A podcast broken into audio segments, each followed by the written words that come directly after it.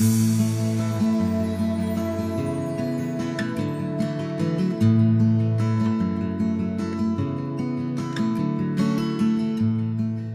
们没有在主的手里被摔碎以前，主不能用我们来做世人的粮食。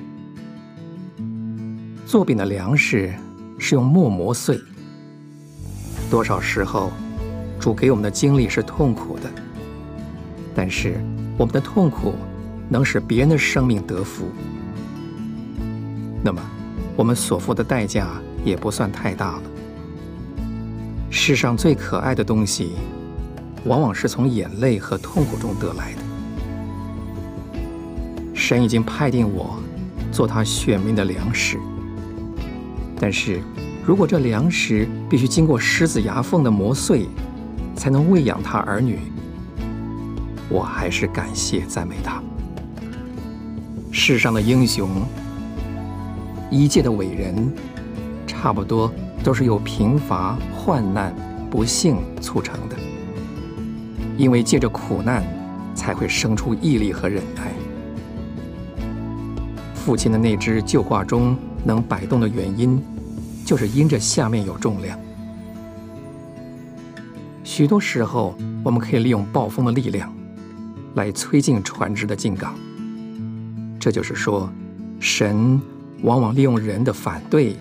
来激进信徒的信心和工作。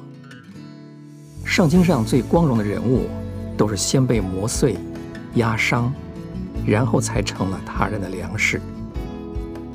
亚伯拉罕被称为信心之父，是因为他的苦难最多，顺服也最多。雅各也曾遭过不少男人的磨练。约瑟必须做过波提乏的仆役。做过埃及的监狱，才能得到宰相的高位。大卫在山上像鹧鸪被人追逐，又疲倦又痛苦，至终却成了全国的粮食。保罗如果没有受过鞭打和石击，也绝不会成为该撒家的粮食。他是为王家做磨碎的细粉。